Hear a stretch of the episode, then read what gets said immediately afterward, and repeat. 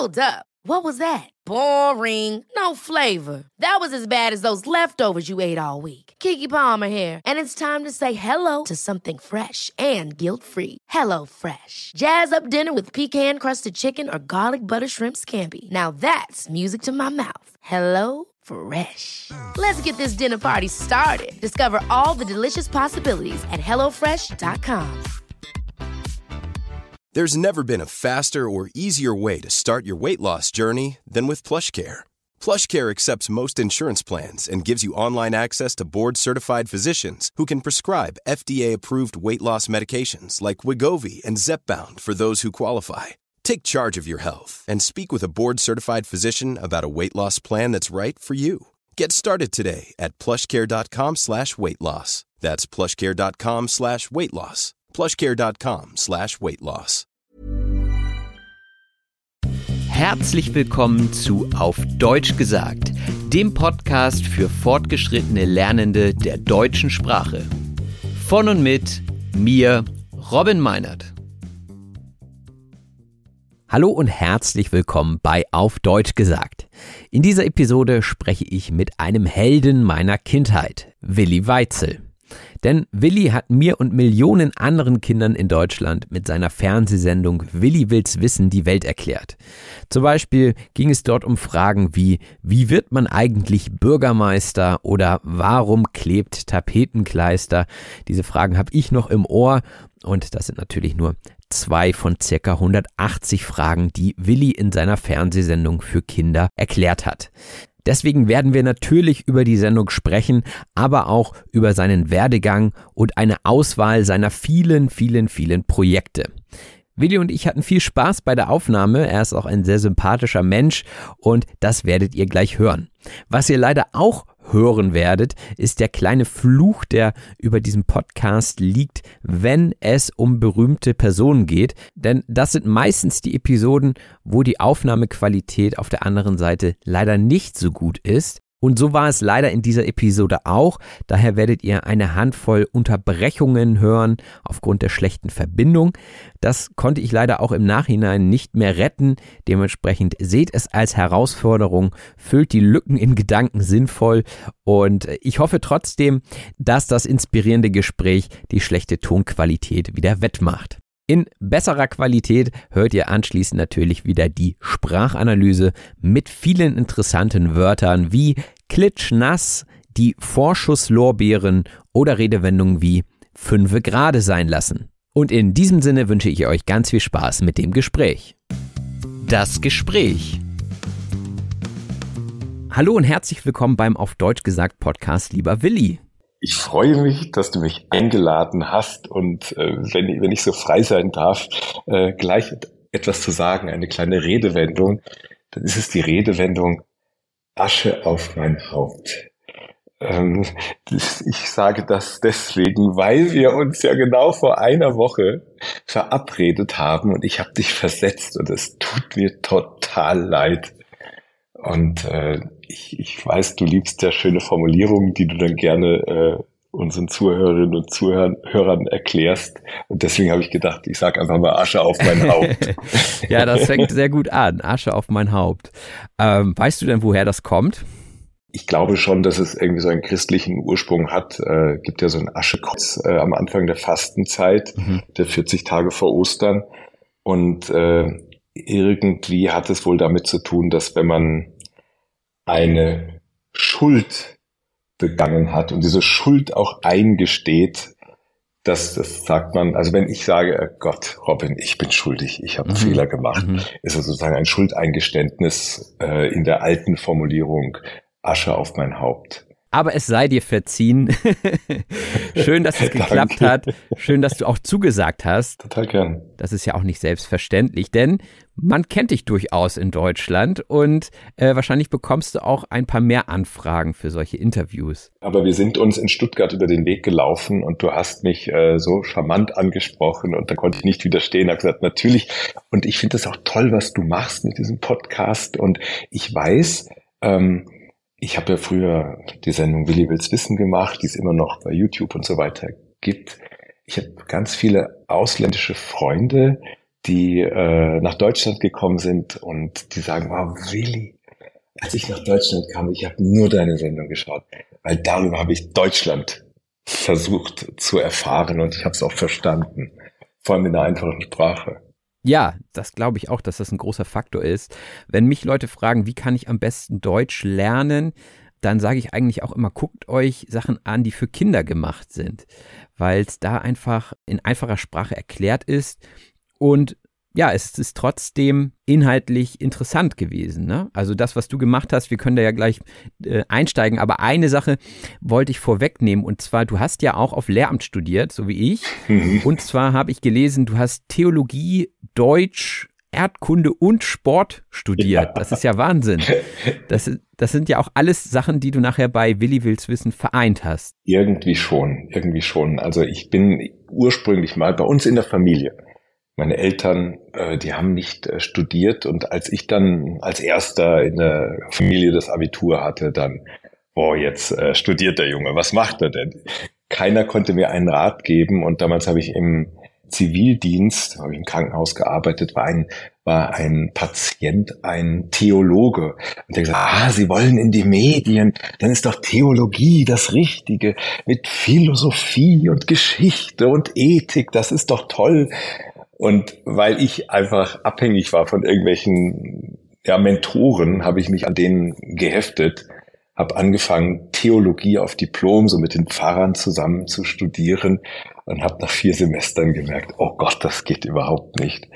Aber nach vier Semestern habe ich mein erstes Praktikum beim öffentlich-rechtlichen Rundfunk gemacht, im Kinderfunk, im Radio, beim Bayerischen Rundfunk. Dort habe ich, das war so in den Semesterferien, äh, lauter gestrandete Lehrkräfte äh, kennengelernt, die so als Redakteure dort gearbeitet haben. Gestrandet sage ich jetzt so ein bisschen ironisch auch, äh, aber die gemerkt haben, ach, das ist auch eine Möglichkeit zu vermitteln. Und, und die haben mich einfach dafür begeistert, einfach dann das Studium von Diplom auf, auf das Lehramtsstudium umzumünzen. Und, äh, und ich hatte schon so viele Scheine gesammelt, dass ich da gesagt habe, ja, Rallye, das ist ja schnell gemacht. Und Deutsch, Erdkunde, Sport waren dann didaktische Nebenfächer. Ja, und wärst du denn als Lehrer auch glücklich geworden, wenn das jetzt mit der Medienkarriere nicht hingehauen hätte? Ich äh, hatte gestern das Vergnügen, in einer Grundschule in Hessen eine Lesung äh, zu machen und habe dort anderthalb Stunden vor, vor den Kindern performt, äh, was, was Lehrkräfte ja durchaus auch machen. Und ich war danach echt klitschnass geschwitzt. Hab dann gedacht, boah, äh, ich gebe da natürlich wahrscheinlich einen Hauch mehr Energie rein als ein Lehrer, weil ich auch weiß, ich gehe einmal im Jahr in eine Grundschule und mache das und nicht äh, sechs Stunden am Tag.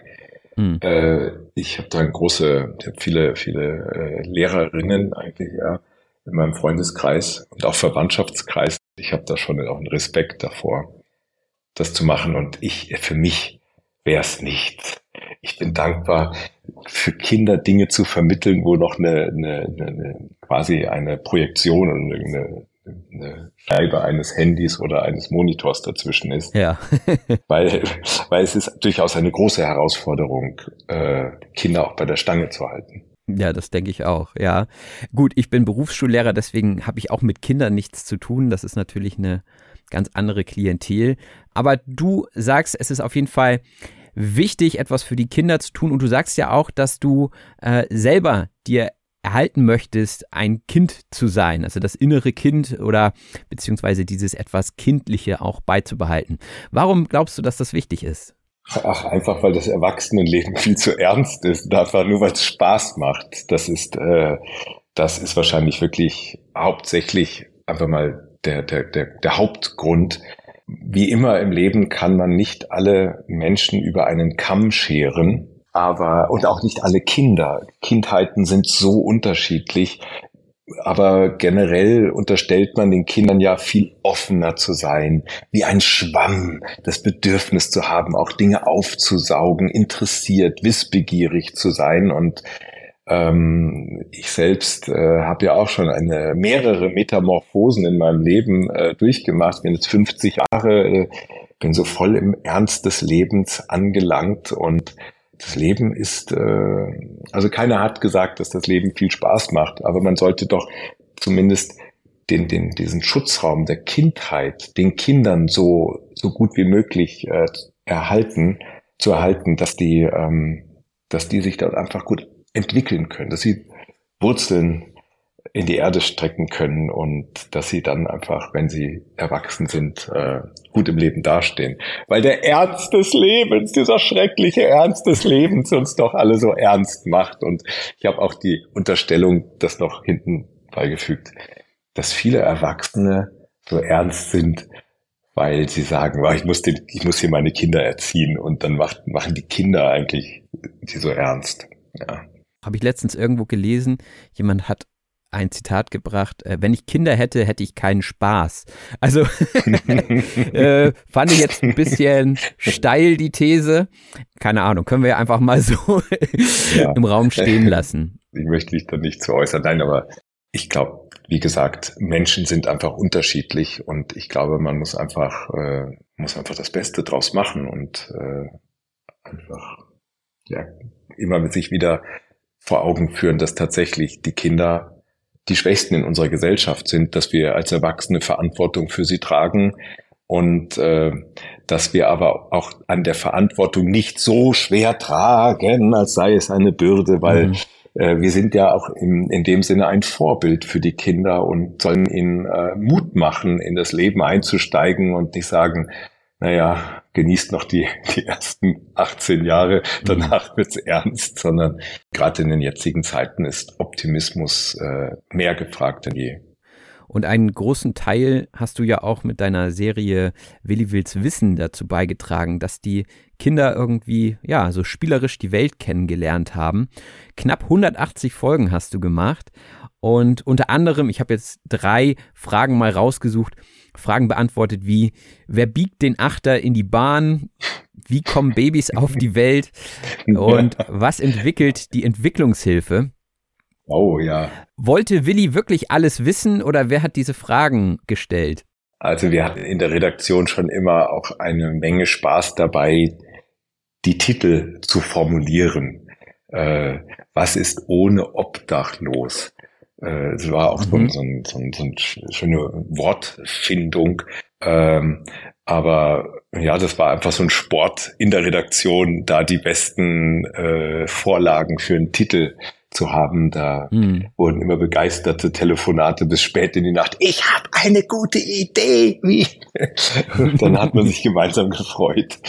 Ähm, und ähm, ich glaube, ich habe schon im Studium die Erfahrung gemacht, dass, äh, dass man ja manchmal dann so in Seminaren sitzt und dann werden so die Seminararbeiten äh, verteilt und dann, dann heißt er, äh, du musst dich da mit der äh, Syntaxentwicklung im Mittelhochdeutschen auseinandersetzen. Keine Ahnung, ob es das überhaupt gibt, aber weil man einfach zu spät kam und dieses blöde Thema bekam.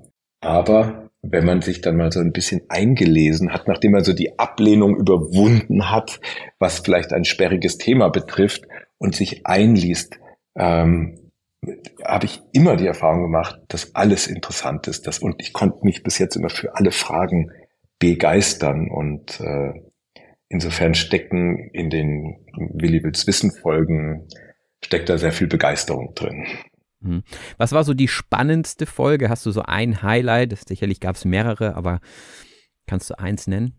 Das, was entwickelt die Entwicklungshilfe? Das war, war ein, ein unglaubliches Thema. Wir sind dafür nach Uganda gereist, ähm, sind dort äh, mit Kindersoldaten zusammen gewesen an, an der Grenze. Da gab es die Lord Resistant Army im Grenzland zum Sudan. Äh, da gab es Friedensverhandlungen, da gab es äh, ja, Hunger und, und diese, diese existenziellen Themen Kindern dann zu ja, ja, wieder, wieder irgendwie runterzubrechen, Kindern nicht Angst davor zu machen, sondern ihnen das so gut dosiert beizubringen, äh, war durchaus eine Herausforderung und, und natürlich auch bewegend, einfach äh, in, so eine, in so ein Land einzutauchen, wo es sehr, sehr viele Probleme gibt.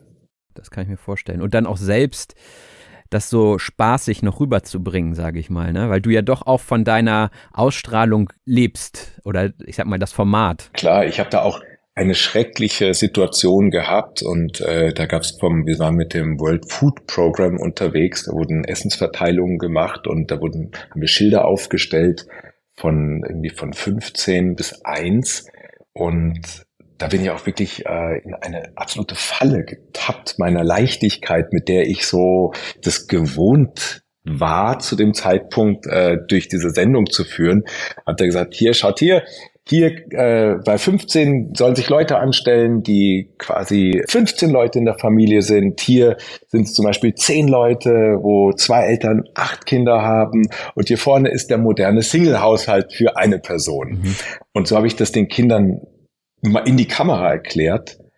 Wir warteten dann so eine halbe Stunde, bis sich die Menschen aufstellten. Und dann stellt sich dort bei der Eins ein sechsjähriges Mädchen hin. Eine Vollwaisin. Uh. Und ähm, ja, also äh, war so ein Moment, ich, ich, ich muss ganz ehrlich gestehen, ich weiß gar nicht, ob wir es dann zum Schluss so reingeschnitten haben in den Film, weil das war natürlich eine Fallhöhe, die ich produziert habe. Weil wenn ich äh, vorher, vielleicht eine Woche vorher noch irgendwie an der Achterbahn stand und sage, wow, die Achterbahn, ähm, was bei 90 Prozent aller Folgen von Willi Wills Wissen meine Reporterhaltung war, dann äh, bin ich da durchaus sehr geerdet worden bei dieser Folge. Hm. Ja. Gibt es denn auch so Folgen, die du heute nicht mehr drehen würdest oder anders drehen würdest? Durchaus. Ich schaue schon sehr kritisch jetzt auf diese alten Folgen zurück oder lass dann auch fünf Grade sein, so, oh Mann, was sagst du da und so weiter. Und das hat aber einfach, glaube ich, auch so mit dem, mit dem Älterwerden zu tun, weil ich jetzt mit 50 Jahren einfach ja eine andere Herangehensweise habe. Jetzt habe ich selbst drei Kinder, damals so als junger Reporter kinderlos und einfach so drauf. Eher, ja, wo ich den, den, den Kindern eigentlich viel näher war, äh, so gerade aus dem Studium raus und dann vor die Kamera. Da hatte ich einfach viel mehr positiv naive Grundhaltung und ich sage immer, nee, es kommt ja nach wie vor für Kinder gut an, die sich das bei YouTube anschauen und sagen, ja, da hat er recht gehabt, aber heute will ich es einfach anders machen. Ich glaube, die Perspektive als Erwachsener ist auch einfach eine ganz andere. Und zudem kommt ja noch dazu, dass wir diese ganzen Entwicklungen in den letzten Jahren haben, politisch korrekt zu sprechen und so weiter. Das war ja zu der Zeit noch gar nicht so auf dem Radar, ne? Da hatte ich überhaupt keine Schere im Kopf. Äh, wir haben im Nachhinein auch manche Sachen nochmal äh, gesäubert oder halt rausgeschnitten, ja, zeitgemäßer gemacht oder Folgen, die vielleicht ja einfach nicht mehr passen, weil, weil wir einfach eine andere Situation haben. Also wir haben, ich habe vor, das war im Jahr 2007, 2008, da haben wir den Film Willi und die Wunder dieser Welt äh, gedreht, dann bin ich um die Welt gereist. Oh, schaut euch das an, die Eisbären und jetzt bin ich im Regenwald, ist das nicht mega und alles nur so zum Staunen, so mit dieser Philosophie. Die Kinder müssen erstmal alles bestaunen und, und schätzen lernen, um, um dann auch als Schützer äh, irgendwann dazustehen. Und äh, im letzten Jahr habe ich äh, mit meinen Kollegen den Kinofilm Willi und die Wunderkröte herausgebracht.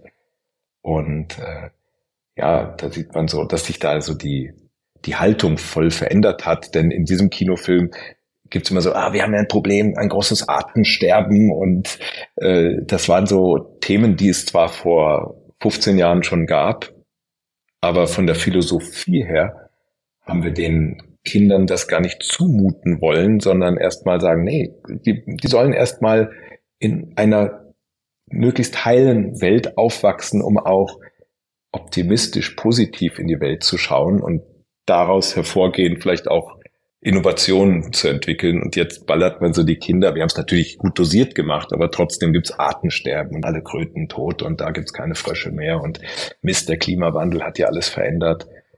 Das sind so Themen, mit denen die Kinder heute normal aufwachsen. Für die Leute, die jetzt Willi Wills Wissen nicht kennen, du hast ja dann nach knapp zehn Jahren damit aufgehört. War das eigentlich dann ein Problem sozusagen, der Willi von Willi Wills Wissen zu sein oder also um dann neue Wege zu gehen? Ähm, nee, also ich glaube, es hat mir auch viele, viele Möglichkeiten gegeben, einfach schon als Willi so Vorschusslorbeeren zu haben.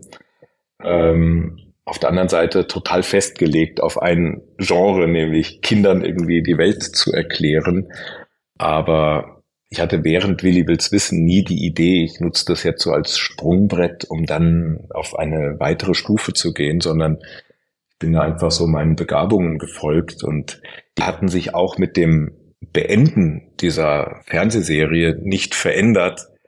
Aber ich habe gemerkt, ich muss erstmal erwachsen werden oder mich haben einfach parallel zu meiner Arbeit vor der Kamera in meinem Privatleben hat sich alles so weiterentwickelt. Auf einmal war ich 36 Jahre und hatte schon irgendwie graue Haare und äh, war zu dem Zeitpunkt sogar schon geschieden und er war Vater geworden und dann ist man einfach ein anderer Mensch und hat vielleicht nicht diese Leichtigkeit, die so der unbedarfte Student hat. Mhm. Mhm. Du bist dann ja ins Kloster gegangen, ne? Wie, wie lange bist du im Kloster gewesen? Fünf Tage, aber sehr bewegende fünf Tage. Ja. Und äh, einfach auch um, um den Kopf frei zu kriegen, weil ohne Handy fünf Tage nichts sagen, schweigend, jeden Tag einen Mönch getroffen, mit dem ich mich eine Stunde ausgetauscht habe. Und das war sehr reinigend und da kommt so viel aus einem auf einmal heraus, wenn man nichts mehr liest, nichts mehr hört, sondern nur von dem lebt, was in einem ist. Und das hat mir durchaus auch den, den Weg in dieser Zeit, habe ich auf so eine Orientierungsphase gehabt, bin dann von, von München nach Venedig gewandert, mhm. äh, vier Wochen auch alleine mit mir und da habe ich dann einfach ja, neue Pläne für mein Leben geschmiedet und bin quasi vom rasenden Reporter zum reisenden Reporter geworden. Ja, da können wir auch gleich nochmal drüber reden. Also du hast dann ja äh, zwischenzeitlich auch noch eine andere Sendung moderiert, gut zu wissen. Die war dann eher für erwachsene Leute, mhm. ging aber auch in Richtung Wissensvermittlung. Und dann hast du aber auch nebenbei noch die Welterforscher Film und so weiter GmbH gegründet. Und das geht ja genau in diese Richtung Reisen und auch in Richtung Umweltschutz, Nachhaltigkeit und so weiter. Gibt es da einen roten Faden oder was hat dich dazu gebracht, deine eigene Produktionsfirma zu gründen? Es war eigentlich dieses, dieses Freiheitsgefühl, das ich so mit dem Beenden von Billy Wills Wissen hatte, dass, obwohl es jetzt so wirklich das schönste Geschenk beruflich gewesen ist, was ich äh, auf den Weg gelegt bekommen habe. Aber auf der anderen Seite war es dann irgendwo an einem gewissen Punkt auch eine Maschinerie. Und, äh, und ich musste da einfach mal raus und in diesem, in dieser Freiheit wo ich mich dann wirklich oben in den Bergen, in den Alpen, irgendwo zwischen München und Venedig entschieden habe, war die Welt ist so groß und ich bin da wirklich gefühlt gerade in einem Hamsterrad. Das klingt jetzt sehr, äh, weißt du, es gibt so viele Leute, boah, wenn ich Willi Wissen machen würde. Aber es war einfach so ein momentanes Gefühl, mhm. dass ich mich in, wie in einem Hamsterrad gefühlt habe ich ahne schon, wenn ich das Wort Hamsterrad sage, dass du schon sagst, ach, das werde ich jetzt doch gleich im Anschluss noch mal erklären. Egal, das sei dir überlassen.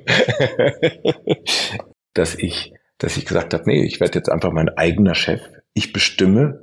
Und wenn man, wenn man sonst irgendwie in den, im Arbeitsalltag quasi so auf den Regisseur hört, der sagt, jetzt und bitte oder auf den Produzenten und auf einmal mal vier Wochen zu Fuß unterwegs ist und ohne Uhr wandert, dann ich sage, nee, jetzt sagt mir mein, mein, meine innere Stimme, jetzt gehe ich weiter, jetzt halte ich an, jetzt gehe ich schneller, jetzt gehe ich, wohin ich, wohin ich auch immer will, hat mir das so ein, auch ein Selbstbewusstsein gegeben, dass ich auch äh, zurechtkomme, wenn ich selbst die Ansagen mache.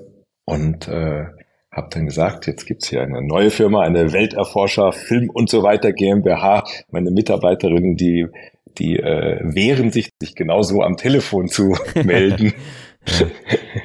äh, und, äh, und versuche da einfach meine Lieblings-, meine Herzensangelegenheitsprojekte ähm, einfach zu betreiben. Ja, und da gibt es ja eine Riesenliste, wenn man da auf deiner Homepage guckt. Ähm, wollen wir vielleicht ein, zwei daraus picken und da mal ein bisschen drauf eingehen. Ähm, mhm. Ich glaube, die Sternsinger-Aktion liegt ja auch stark am Herzen, ne?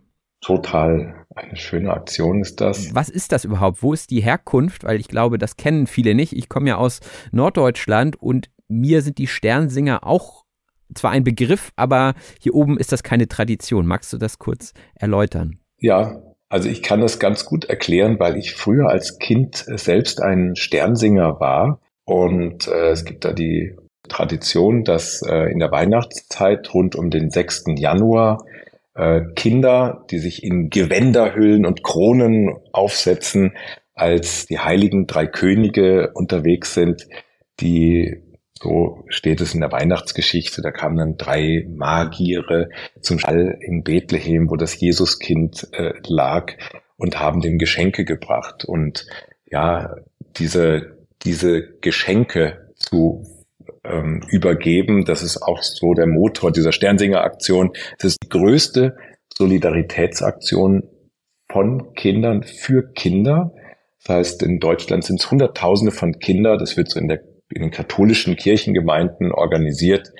Die gehen von Tür zu Tür, äh, schreiben einen Segen drüber für das ganze Jahr und äh, sammeln bei dieser Gelegenheit an den Haustüren Geld für Kinder in Not auf der ganzen Welt.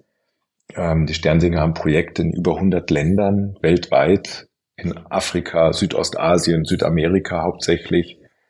Ja, und so kommen jedes Jahr, die Kinder sammeln Millionen von Euro und die kommen einfach Kindern in Not zugute. Und das unterstütze ich, indem ich Filme für diese Kinder in Deutschland mache. Ich reise in diese Projekte auf der ganzen Welt und äh, ja, versuche sie mit meinen Filmen zu motivieren, zu sagen, hey, ich kann mich mal einen halben Tag zusammenreißen und von Tür zu Tür gehen, aber ich kann für Kinder in Not das Leben zum Positiven verändern.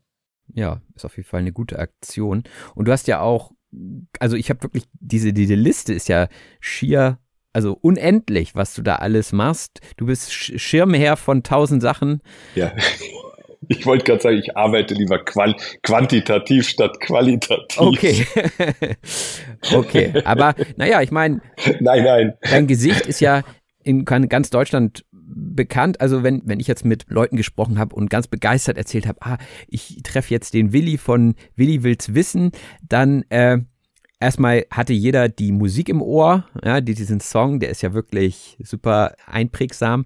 Und dein Gesicht kennt auch jeder. Selbst wenn dein Namen vielleicht nicht jeder kennt mit, mit dem Nachnamen in Kombination, aber den Willi, den kennt jeder. Und wenn der natürlich auf einer Aktion zu sehen ist, dann ist das auch natürlich sehr erstmal authentisch und auch ja, vertrauenserweckend, würde ich sagen. Also ähm, von daher ist das ja eine gute Sache, wenn du dein, dein Gesicht sozusagen für diese guten Sachen hergibst. ja.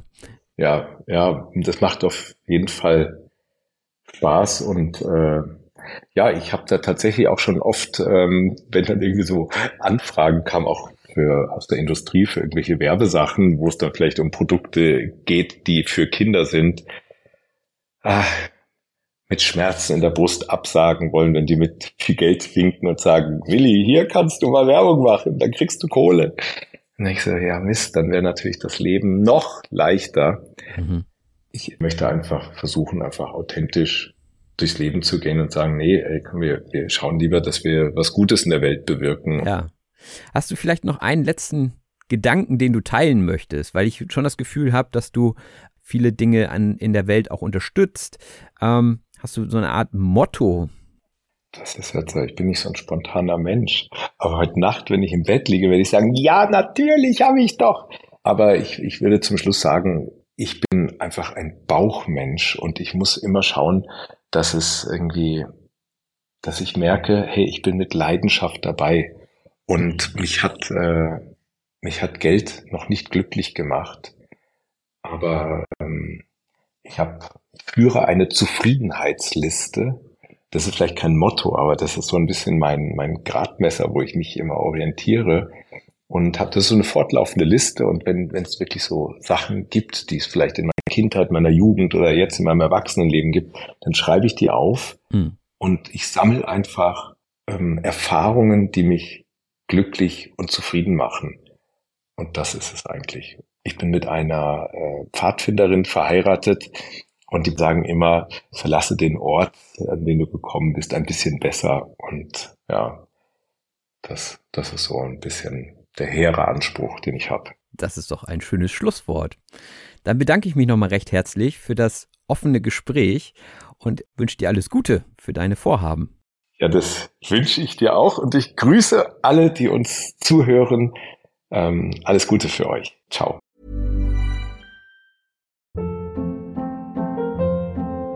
Hold up. What was that? Boring. No flavor. That was as bad as those leftovers you ate all week. Kiki Palmer here, and it's time to say hello to something fresh and guilt-free. Hello Fresh. Jazz up dinner with pecan-crusted chicken or garlic butter shrimp scampi. Now that's music to my mouth. Hello Fresh. Let's get this dinner party started. Discover all the delicious possibilities at hellofresh.com. There's never been a faster or easier way to start your weight loss journey than with PlushCare. PlushCare accepts most insurance plans and gives you online access to board-certified physicians who can prescribe FDA-approved weight loss medications like Wigovi and Zepbound for those who qualify. Take charge of your health and speak with a board-certified physician about a weight loss plan that's right for you. Get started today at plushcare.com slash weight loss. That's plushcare.com slash weight loss. plushcare.com slash weight loss. Die Sprachanalyse. Und da sind wir auch schon in der Sprachanalyse, dem Teil des Podcasts, in dem wir gemeinsam nochmal durch den relevantesten und interessantesten Wortschatz aus dieser Episode gehen. Dazu findet ihr wie immer eine PDF-Datei in der Beschreibung zu dieser Episode. Und wenn ihr darauf klickt, dann öffnen sich drei Seiten voller Wortschatz und Redewendung. Und die Folge begann mit der Entschuldigung von Willi. Er sagte Asche auf mein Haupt. Asche auf mein Haupt sagt man, wenn man etwas büßt oder bereut oder sich selbst kritisiert. Und wir hatten ja auch schon in der Folge über die mögliche Herkunft gesprochen. Und eine mögliche Herkunft hatte Willi richtig erklärt, nämlich die Tradition des heutigen Aschenkreuzes, das der Priester in der römisch-katholischen Kirche an Aschermittwoch austeilt. Also da wird ein Kreuz aus Asche auf die Stirn gezeichnet, um seine Trauer auszudrücken. Es gibt aber mehrere Ideen zur Herkunft dieser Redewendung, zum Beispiel die, dass es eine Sitte war bei römischen Feldherren, sich nach einer Niederlage vor einem Lagerfeuer hinzusetzen und zum Zeichen ihrer Schande Asche auf das Haupt zu streuen. Also ne, dafür, dass sie sich geschämt haben, verloren zu haben, haben sie Asche auf ihr Haupt gestreut. Das sagt man auch manchmal noch, sich Asche auf sein Haupt streuen, anstatt zu sagen Asche auf mein Haupt. Aber ich kenne das meistens so, dass man sagt Asche auf mein Haupt. Und wie kam Willi eigentlich darauf zu sagen, Asche auf mein Haupt? Ja, er hatte mich versetzt. Und zwar die Woche zuvor waren wir verabredet und er hatte sich nicht gemeldet. Dementsprechend hat er mich versetzt.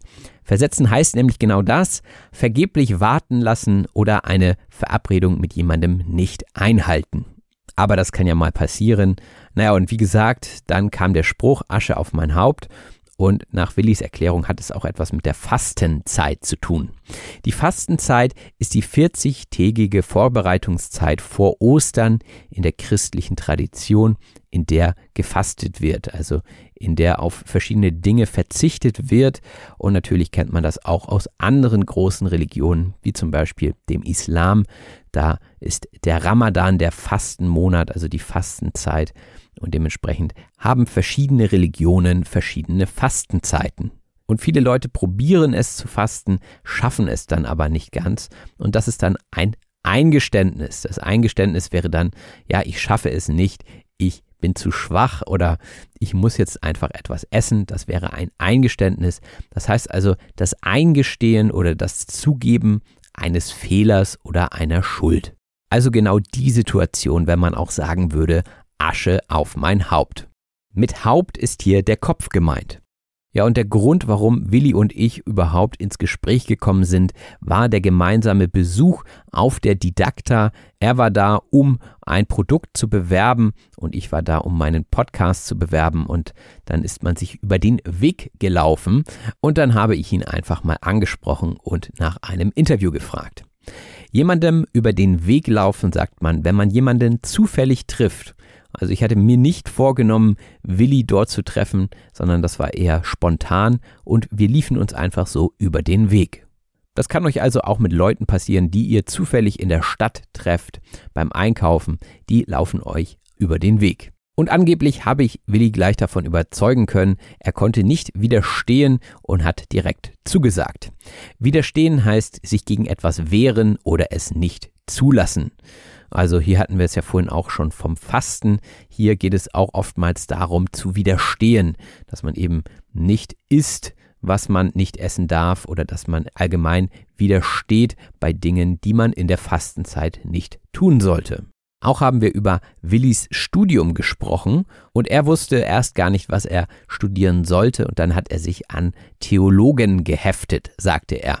Und diese haben ihm natürlich geraten, Theologie zu studieren.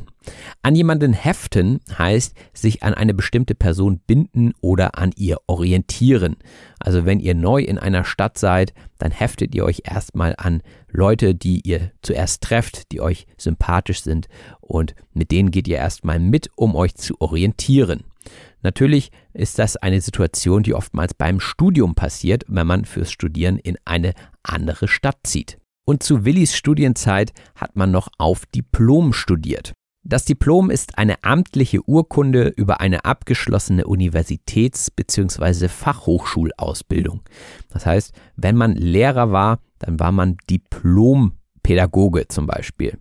Heute studiert man ja auf Bachelor und Master und Diplom entspricht dem heutigen Masterabschluss. Doch dann ist Willi nicht als Lehrer in die Schule gegangen, sondern zum Rundfunk. Der Rundfunk ist das öffentlich-rechtliche oder private Radio- oder auch Fernsehprogramm. In Deutschland gibt es öffentlich-rechtliches Fernsehen. Da gehört zum Beispiel die ARD, das ZDF oder auch der NDR dazu.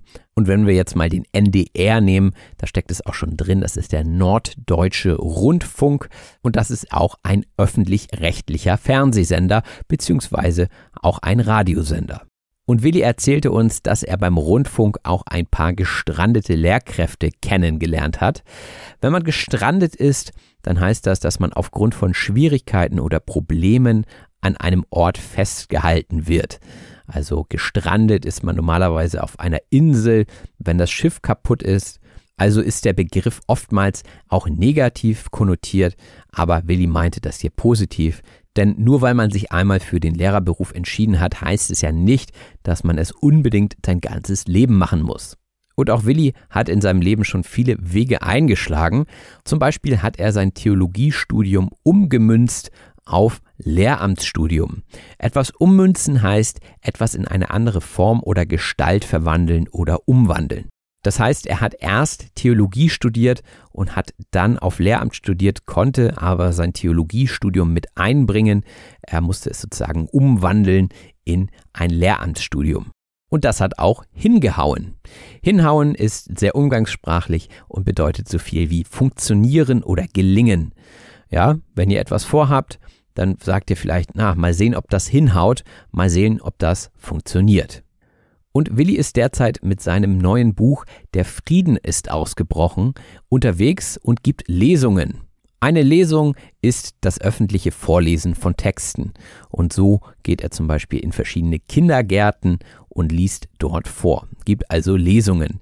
Wir haben leider über das Buch gar nicht gesprochen, das haben wir im Anschluss erst bemerkt, Deswegen möchte ich das Buch hier an dieser Stelle noch einmal erwähnen. Wer mehr Informationen zu diesem Buch haben möchte, findet diese und weitere Informationen über Willis Projekte auf Willis Homepage, die auch in der Beschreibung zu dieser Episode zu finden ist. Und nach der Lesung war Willi klitschnass, sagte er. Klitschnass, weil er völlig durchgeschwitzt war. Er war also vollständig durchnässt. das ist die Definition von klitschnass. Also wenn ihr euer T-Shirt wirklich auswringen könnt, wenn der Schweiß da rausläuft oder wenn ihr nass gespritzt wurdet im Sommer, dann seid ihr manchmal klitschnass. Ja, und warum war Willi klitschnass? Es war sehr anstrengend, die Kinder bei der Stange zu halten. Jemanden bei der Stange halten heißt jemanden motivieren und daran hindern, aufzugeben oder zu resignieren. Also in diesem Fall war er damit beschäftigt, dass ihm die Kinder beim Vorlesen des Buches zuhören. Denn das Buch richtet sich auch an Kinder, denn das ist ja die Klientel, die Willi mit den meisten Projekten anspricht. Die Klientel, nochmal ganz wichtig hier, die Klientel, nicht das Klientel. Viele deutsche Muttersprachler machen diesen Fehler und sagen das Klientel. Das ist aber falsch und auch in einer Episode dieses Podcasts habe ich diesen Fehler schon gemacht. Darum Asche auf mein Haupt an dieser Stelle. Vielen Dank für die Rückmeldung eines Hörers. Denn ich bin natürlich Muttersprachler und ich spreche Dinge so, wie ich sie alltäglich höre. Und das ist ein ganz alltäglicher Fehler, den, ja, ich würde sagen, mehr als die Hälfte der Leute machen. Die sagen, das Klientel. Merkt euch also, die Klientel ist richtig und verbessert unter Umständen Leute, die es falsch sagen. Die Klientel heißt die Kunden oder Abnehmer von Produkten oder Dienstleistungen. Denn man kann nicht alle Leute über einen Kamm scheren.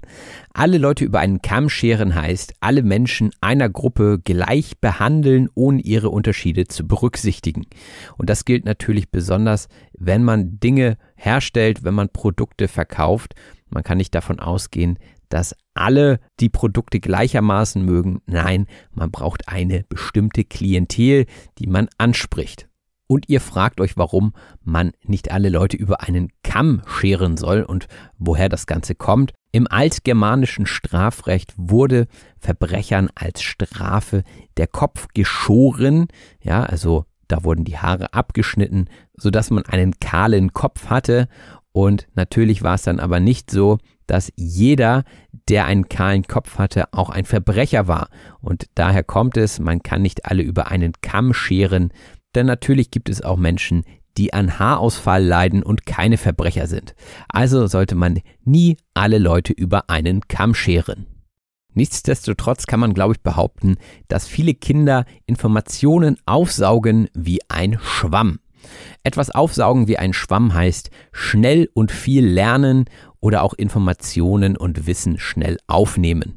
Denn ein Schwamm, den kennt ihr ja wahrscheinlich spätestens von SpongeBob, ist natürlich ursprünglich ein Wesen, was wirklich unter Wasser lebt und das auch so ähnlich aussieht wie ein Haushaltsschwamm. Wir sprechen hier aber natürlich meistens von einem Haushaltsschwamm, das heißt von einem Gegenstand aus sehr saugfähigem Material, der als Hilfsmittel beim Putzen oder bei der Körperpflege verwendet wird. Also ursprünglich kommt es von dem Tier, aber ja, heutzutage denken wir dann eher an den Hausputz. Und als Kind saugt man, wie gesagt, viele Dinge wie ein Schwamm auf und aus meiner Erfahrung sind ältere Menschen so kurz vor Ende des Lebens oftmals desinteressiert und hier könnte man dann schon fragen, ja, woher kommt denn eigentlich diese Metamorphose? Die Metamorphose ist nämlich die Verwandlung oder Umgestaltung.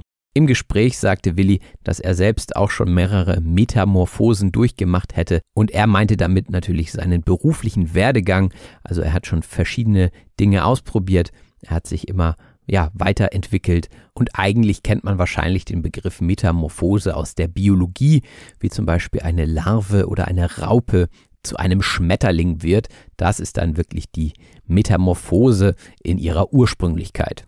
Auch sprachen wir vom Erwachsenwerden und vom Ernst des Lebens. Der Ernst des Lebens ist die Notwendigkeit, sich den Herausforderungen und Verantwortlichkeiten des Erwachsenenlebens zu stellen. Also oftmals sagt man, pass auf, mit 18, da beginnt der Ernst des Lebens. Und das ist eher so ein Spruch, den ältere Leute gegenüber jungen Kindern oftmals schon äußern. Pass auf, so von wegen, der Ernst des Lebens beginnt früh genug und sowas. Ja, weiß ich nicht, ob man das unbedingt machen muss, aber es gibt diese Redewendung und die meint genau das. Also genieß deine Kindheit, das ernste Leben, das kommt dann später schnell genug. Da könnte man fast schon von einer steilen These sprechen. Die steile These ist eine gewagte oder kontroverse Behauptung. Denn ob das Leben ernst wird, das hängt natürlich sehr von einem selbst ab und davon, ob man sich von äußeren Dingen so stark beeinflussen lässt und ob man die Herausforderungen im Leben als Bürde sieht. Die Bürde ist eine schwere Last oder Verantwortung. Wir hatten ja beispielsweise kurz das Thema Kindeserziehung und das kann man natürlich als Bürde sehen, wenn man sich als erwachsene Person einschränken muss, um beispielsweise mehr Zeit für die Kinder zu haben. Aber man kann es auch als Chance sehen, dass man Kinder hat und dass man diese erziehen darf. Auch wenn die Erziehung manchmal wie eine Achterbahnfahrt sein kann.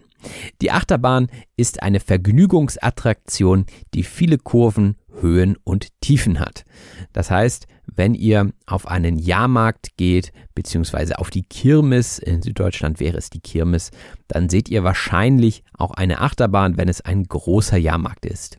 Noch wahrscheinlicher ist es, dass ihr Achterbahnen in Freizeitparks seht. Und auch Willi hatte eine Sendung zum Thema Achterbahn und da hat er herausgefunden, wie eine Achterbahn entsteht. Und der Name Achterbahn geht auf die Form der ersten Achterbahnen zurück. Diese erinnerte nämlich an die Zahl 8. Und eine andere Folge von Willi Wills Wissen drehte sich um die Entwicklungshilfe.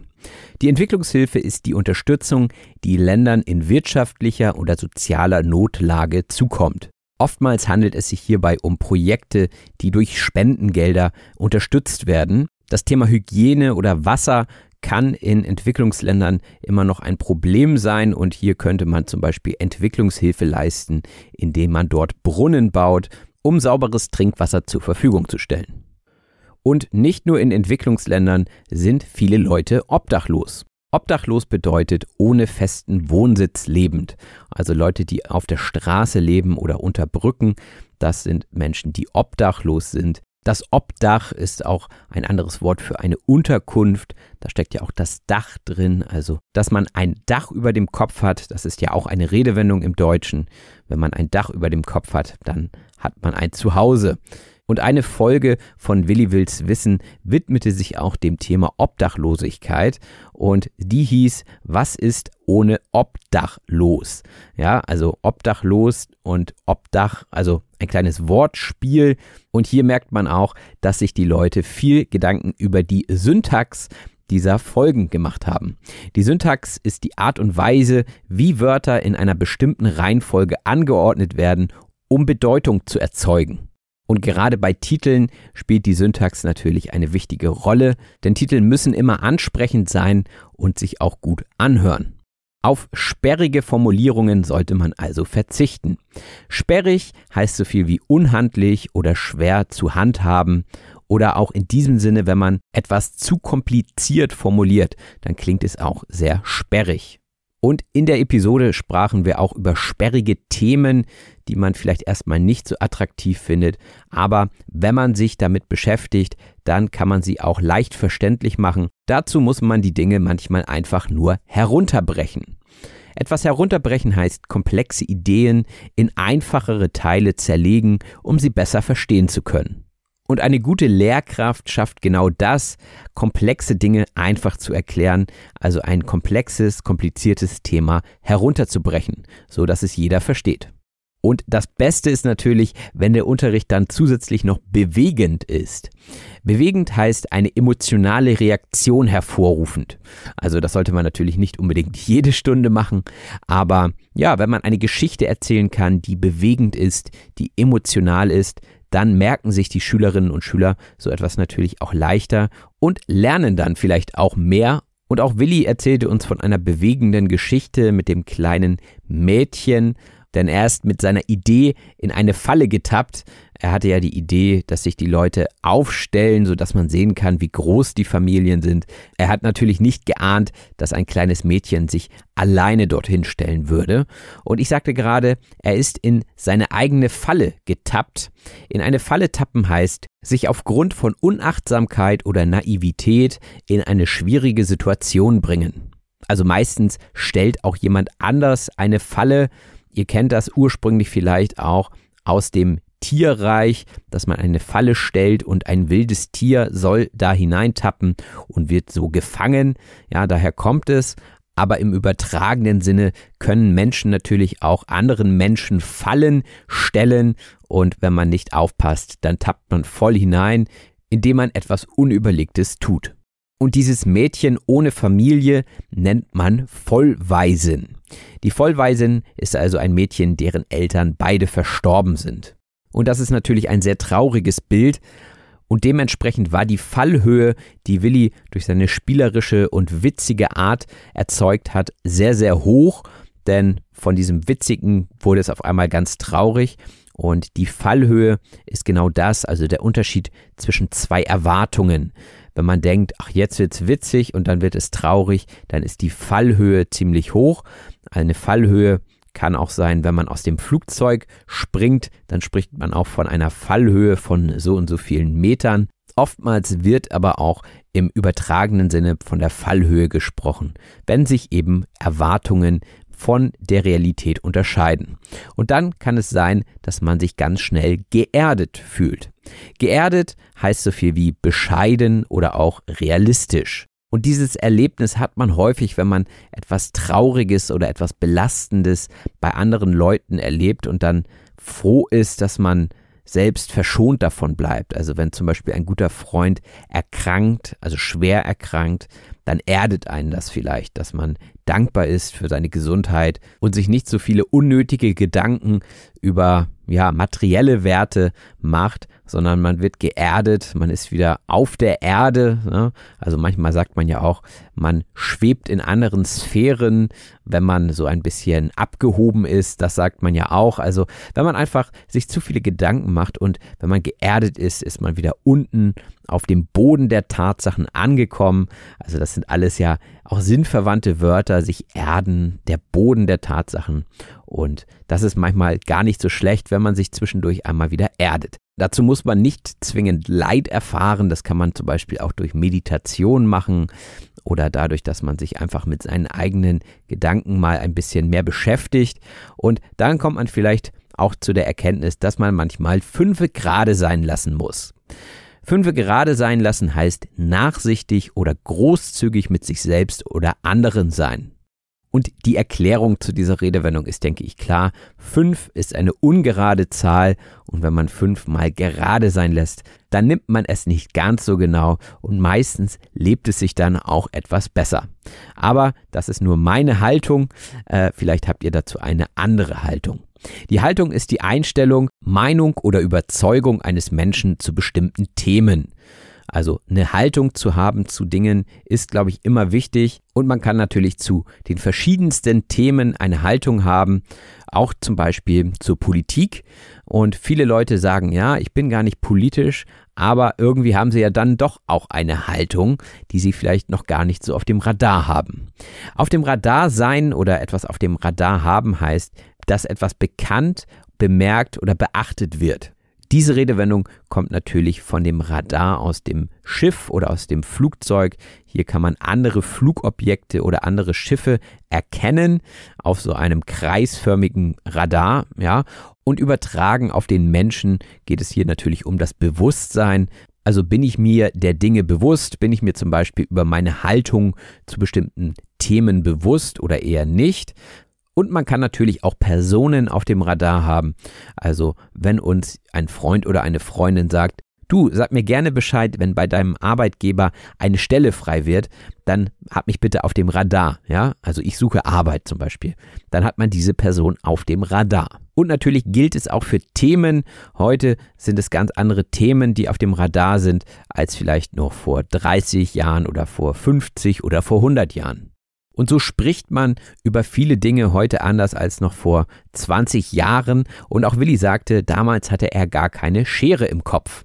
Und die Schere im Kopf ist auch wieder eine schöne, bildhafte Redewendung, wie ich finde. Natürlich nicht buchstäblich zu nehmen, bitte nicht nachmachen. Denn die Schere im Kopf heißt lediglich sich selbst zensieren oder zurückhalten. Und gerade wenn man in der Öffentlichkeit steht, ja, hat man oftmals die Schere im Kopf, denn man darf natürlich alles sagen in Deutschland, man muss aber halt auch mit den Konsequenzen leben und es gibt viele Themen, die sehr sensibel sind heutzutage und da muss man aufpassen, dass man zeitgemäße Aussagen trifft. Zeitgemäß heißt den aktuellen Standards entsprechend. Ich finde, gerade im Bereich der Comedy kann man das ganz gut sehen. Also das, was vor 30 Jahren vielleicht noch witzig war, würde man heute gar nicht mehr machen, weil es zum Beispiel rassistische Elemente enthält. Und wenn man sich dann alte Sketche anguckt, dann kommt man manchmal echt ins Staunen, worüber die Leute früher so gelacht haben. Staunen heißt erstaunt oder beeindruckt sein. Also wenn man mit etwas nicht rechnet, wenn etwas überwältigend ist, dann staunt man. Gerade in der Natur gerät man häufig auch ins Staunen. Also wenn man große Bäume sieht oder einen schönen Wasserfall, dann gerät man ins Staunen. Vielleicht gerät man auch ins Staunen, wenn man Kröten sieht. Die Kröte ist nämlich ein dem Frosch ähnliches Tier mit breitem Kopf und vorquellenden Augen. Und Willi hat sogar der Kröte einen ganzen Film gewidmet. Und zwar heißt der Willi und die Wunderkröte. Und darin geht es unter anderem ums Artensterben. Das Artensterben ist der Verlust von Tier- und Pflanzenarten aufgrund von Umweltzerstörung. Und das ist natürlich ein sehr aktuelles Thema, auch schon viele Jahre. Und wir sprachen auch darüber, ob man dieses Thema den Kindern heutzutage einfach zumuten kann. Jemandem etwas zumuten heißt, von jemandem erwarten, dass er oder sie eine unangenehme Situation bewältigt. Also die Frage ist hier, kommen die Kinder mit dem Thema Artensterben überhaupt klar? Kann man es ihnen zumuten? Aber auch in der Arbeitswelt stellt sich immer wieder die Frage, ob bestimmte Dinge, also bestimmte Arbeiten Menschen zuzumuten sind.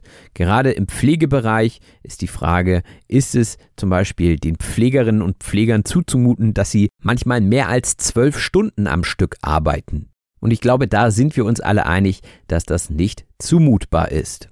Und ich fragte Willi auch danach, ob es eigentlich gut ist, dass alle ihn unter Willi von Willi Wills Wissen kennen. Und er sagte ja, das hätte es ihm leichter gemacht, auch andere Jobs zu bekommen. Er hätte dafür nämlich Vorschusslorbeeren bekommen. Die Vorschusslorbeeren sind positive Bewertungen bzw. Lob, die vor der eigentlichen Leistung gegeben werden. Das heißt, dadurch, dass er eben Willi von Willi Wills Wissen war, hat er den nächsten Job auch einfacher bekommen, weil er einfach einen Vertrauensvorschuss hatte und diesen nennt man auch Vorschusslorbeeren. Jetzt fragt ihr euch natürlich, warum Lorbeeren? Der Lorbeerkranz steht im übertragenen Sinne für Ruhm und Ehre und ja, das bekommt man dann eben als Vorschuss, also schon bevor man die Leistung erbracht hat. Wenn ihr zu eurem Chef oder zu eurer Chefin geht und nach einem Vorschuss fragt, dann meint ihr damit, dass ihr euer Geld schon vor eurem Arbeitseinsatz bekommt. Und je nachdem, wer euer Vorgesetzter oder eure Vorgesetzte ist, ja, bekommt ihr diesen Vorschuss oder nicht. Und die ein oder andere Person sieht ihren aktuellen Job auch als Sprungbrett. Das Sprungbrett ist der Ausgangspunkt für größeren Erfolg. Und das höre ich oftmals, wenn ich mit Leuten spreche, die in der freien Wirtschaft aktiv sind, dass sie sagen, ja, ich mache jetzt diesen Job eigentlich nur, damit ich danach gute Chancen habe, den nächst besseren Job zu bekommen, beziehungsweise mich zu qualifizieren und dann vielleicht bei einem anderen Unternehmen zu arbeiten. Das wäre dann also das Sprungbrett für eine Karriere. So hat Willi aber nicht gedacht, er ist sehr unbedarft an die Sache herangegangen. Unbedarft heißt naiv oder auch unwissend. Also wenn man sich unbedarft an die Arbeit macht, dann macht man sich nicht zu viele Gedanken vorher, was alles schiefgehen kann oder was gut gehen kann, man macht einfach. Und gerade junge Leute sind oftmals noch unbedarft. Und auch Willi war lange Zeit sehr unbedarft, bis es dann irgendwann eine Krise gab in seinem Leben und er für ein paar Tage ins Kloster gegangen ist. Das Kloster ist ein Ort des Gebets und des Rückzugs für Mönche oder Nonnen. Und Willi ging ins Kloster, um den Kopf frei zu kriegen. Kriegen und bekommen sind ja Synonyme. Kriegen ist eher etwas umgangssprachlich und man kann hier also sagen, den Kopf frei kriegen oder frei bekommen. Und das heißt, sich von Stress oder Gedanken befreien. Man befreit sich also von all seinen negativen Gedanken und wenn man dann den Kopf frei bekommen hat, dann kann man auch neue Pläne schmieden. Neue Pläne schmieden heißt neue Ideen oder Strategien entwickeln. Wenn man etwas schmiedet, dann erhitzt man normalerweise Metall und schlägt dann mit dem Hammer drauf herum, bis es eine neue Form annimmt. Und hier ist es natürlich im übertragenen Sinne gemeint. Man schmiedet Pläne, man überlegt sich, was möchte ich tun und in welcher Form. Und Willi hat sich dann ein wenig von der Rolle des rasenden Reporters entfernt. Der rasende Reporter ist ein Journalist, der schnell und eifrig nach Nachrichten sucht. Das ist also auch eine feste Redewendung. Der rasende Reporter ist jemand, der vor Ort ist und mit verschiedenen Leuten spricht. Willi gründete dann seine eigene Produktionsfirma und ich fragte ihn nach dem roten Faden. Der rote Faden ist das gemeinsame Thema oder Motiv, das eine Geschichte zusammenhält. Das heißt, gibt es dort ein Motiv, etwas, was das verbindende Glied ist zwischen all den Dingen, die er macht. Und so wie ich das verstanden habe, ist der rote Faden, dass er die Welt erforscht und gleichzeitig Menschen helfen möchte. Ein Grund, sich selbstständig zu machen, war sicherlich aber auch, dass er nicht mehr in der Maschinerie von Willi Wills Wissen arbeiten wollte. Die Maschinerie ist eine komplexe Organisation oder Struktur, die dazu dient, ein Ziel zu erreichen. Und natürlich sind da viele Leute involviert, wenn es um eine TV-Produktion geht und alles muss nach Zeitplan laufen und das ist also eine größere, komplexere Organisation und dementsprechend spricht man da auch von einer Maschinerie. Und eine solche Maschinerie kann auch dazu führen, dass man sich fühlt wie in einem Hamsterrad. Das Hamsterrad ist eine belastende oder sinnlose Routine, aus der man schwer entkommen kann. Also man fühlt sich wie ein Hamster in seinem Rad, man läuft und läuft und kommt nicht voran und viele Leute kennen das aus dem Beruf man hat einfach zu viele Dinge, die man erledigen muss und ja, vielleicht fehlt einem auch ein bisschen der Sinn darin und im Kontrast zum Hamsterrad steht irgendwie auch schon fast die Herzensangelegenheit.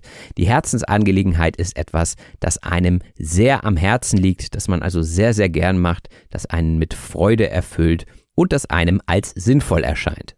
Und mit einer eigenen Produktionsfirma kann sich Willi natürlich seine Projekte jetzt selbst herauspicken. Etwas herauspicken heißt etwas auswählen. Also das Picken macht eigentlich das Huhn oder der Hahn. Ja, wenn die Körner auf dem Boden sind, dann pickt das Huhn sich ja, die leckersten Körner heraus vielleicht. Und so kann man das im übertragenen Sinne auch sehen. Man wählt sich etwas aus aus einer größeren Menge. Und ein Projekt, das Willi sich herausgepickt hat, ist das Projekt der Sternsinger. Die Sternsinger sind Kinder, die in der Weihnachtszeit in Kostümen als heilige drei Könige verkleidet von Tür zu Tür gehen und Spenden sammeln. Und diese Spenden kommen dann wieder Kindern in ärmeren Gegenden zugute. Und ich sagte ja schon, dass sie als heilige drei Könige verkleidet sind und als König trägt man oftmals ein Gewand. Das Gewand ist eine traditionelle oder formelle Kleidung also etwas, was so lang runterhängt. Ich glaube, wenn ihr euch die drei Könige vorstellt, dann wisst ihr ganz genau, was ein Gewand ist. Und wie schon erwähnt, kommen die Gelder, die dort von den Sternsingern gesammelt werden, sozialen Projekten zugute. Jemandem zugutekommen heißt jemandem etwas zukommen lassen, was hilft. Also hier kann man sich die Frage stellen, wem hilft es, wem kommt es zugute? Und das ist auch wichtig für die Kinder, die die Spenden sammeln, dass sie wissen, wem das Ganze zugutekommt, denn sie müssen sich manchmal ganz schön zusammenreißen, wenn sie abends in der Winterkälte von Haus zu Haus gehen und singen und Spenden einsammeln. Sich zusammenreißen heißt sich selbst disziplinieren oder zügeln, um eine unangenehme Aufgabe auszuführen. Und ich glaube, das kennen wir alle. Jeder muss mal eine Sache machen, die er nicht so gerne macht und dann muss man sich einfach zusammenreißen.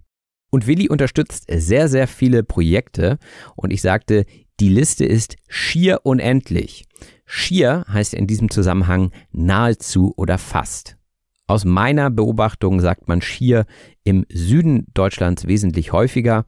Da würde man zum Beispiel auch sagen, ich bin schier hingefallen, also ich bin fast hingefallen.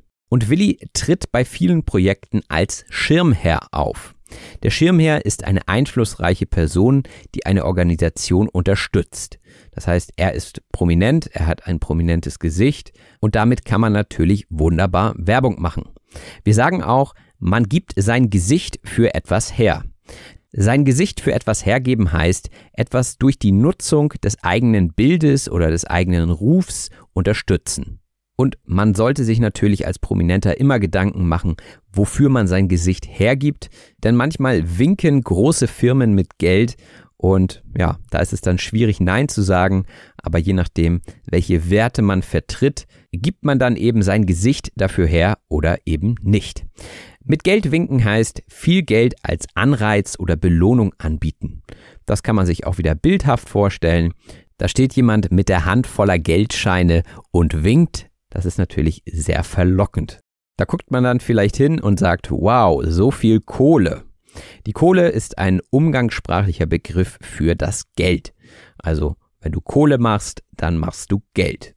Und zum Abschluss des Gesprächs fragte ich Willi noch nach seinem Motto. Das Motto ist ein kurzer Satz oder eine Phrase, die das Ziel oder den Zweck einer Person zusammenfasst. Man könnte auch sagen ein Leitsatz. Und ein echtes Motto hatte er nicht, aber er hat eine Liste, auf der er Dinge festhält, die er gerne macht. Und diese Liste benutzt er dann als eine Art Gradmesser, sagte er. Der Gradmesser ist etwas, das verwendet wird, um den Fortschritt oder den Erfolg einer Aktivität zu bemessen. Also ein Messwerkzeug sozusagen. Und wenn man dann abends auf diese Liste guckt, dann kann man sagen, ja, das war ein gelungener Tag oder eben, ah, das ein oder andere würde ich vielleicht beim nächsten Mal anders machen. Und Willi erzählte auch noch von seiner Frau, die Pfadfinderin ist. Die Pfadfinderin ist ein Mitglied der Pfadfinderbewegung, die oft Outdoor- oder gemeinnützige Aktivitäten durchführt. Also die Pfadfinder treffen sich, sind viel an der frischen Luft und irgendwie ist mein typisches Bild von Pfadfindern, dass sie um ein Lagerfeuer herumsitzen und sehr naturverbunden sind. Und zur Verabschiedung haben Billy und ich uns noch alles Gute für unsere weiteren Vorhaben gewünscht. Das Vorhaben ist ein zukünftiger Plan oder eine Idee. Und natürlich wünsche ich euch auch alles Gute für eure weiteren Vorhaben, denn das war es auch schon von der Sprachanalyse heute.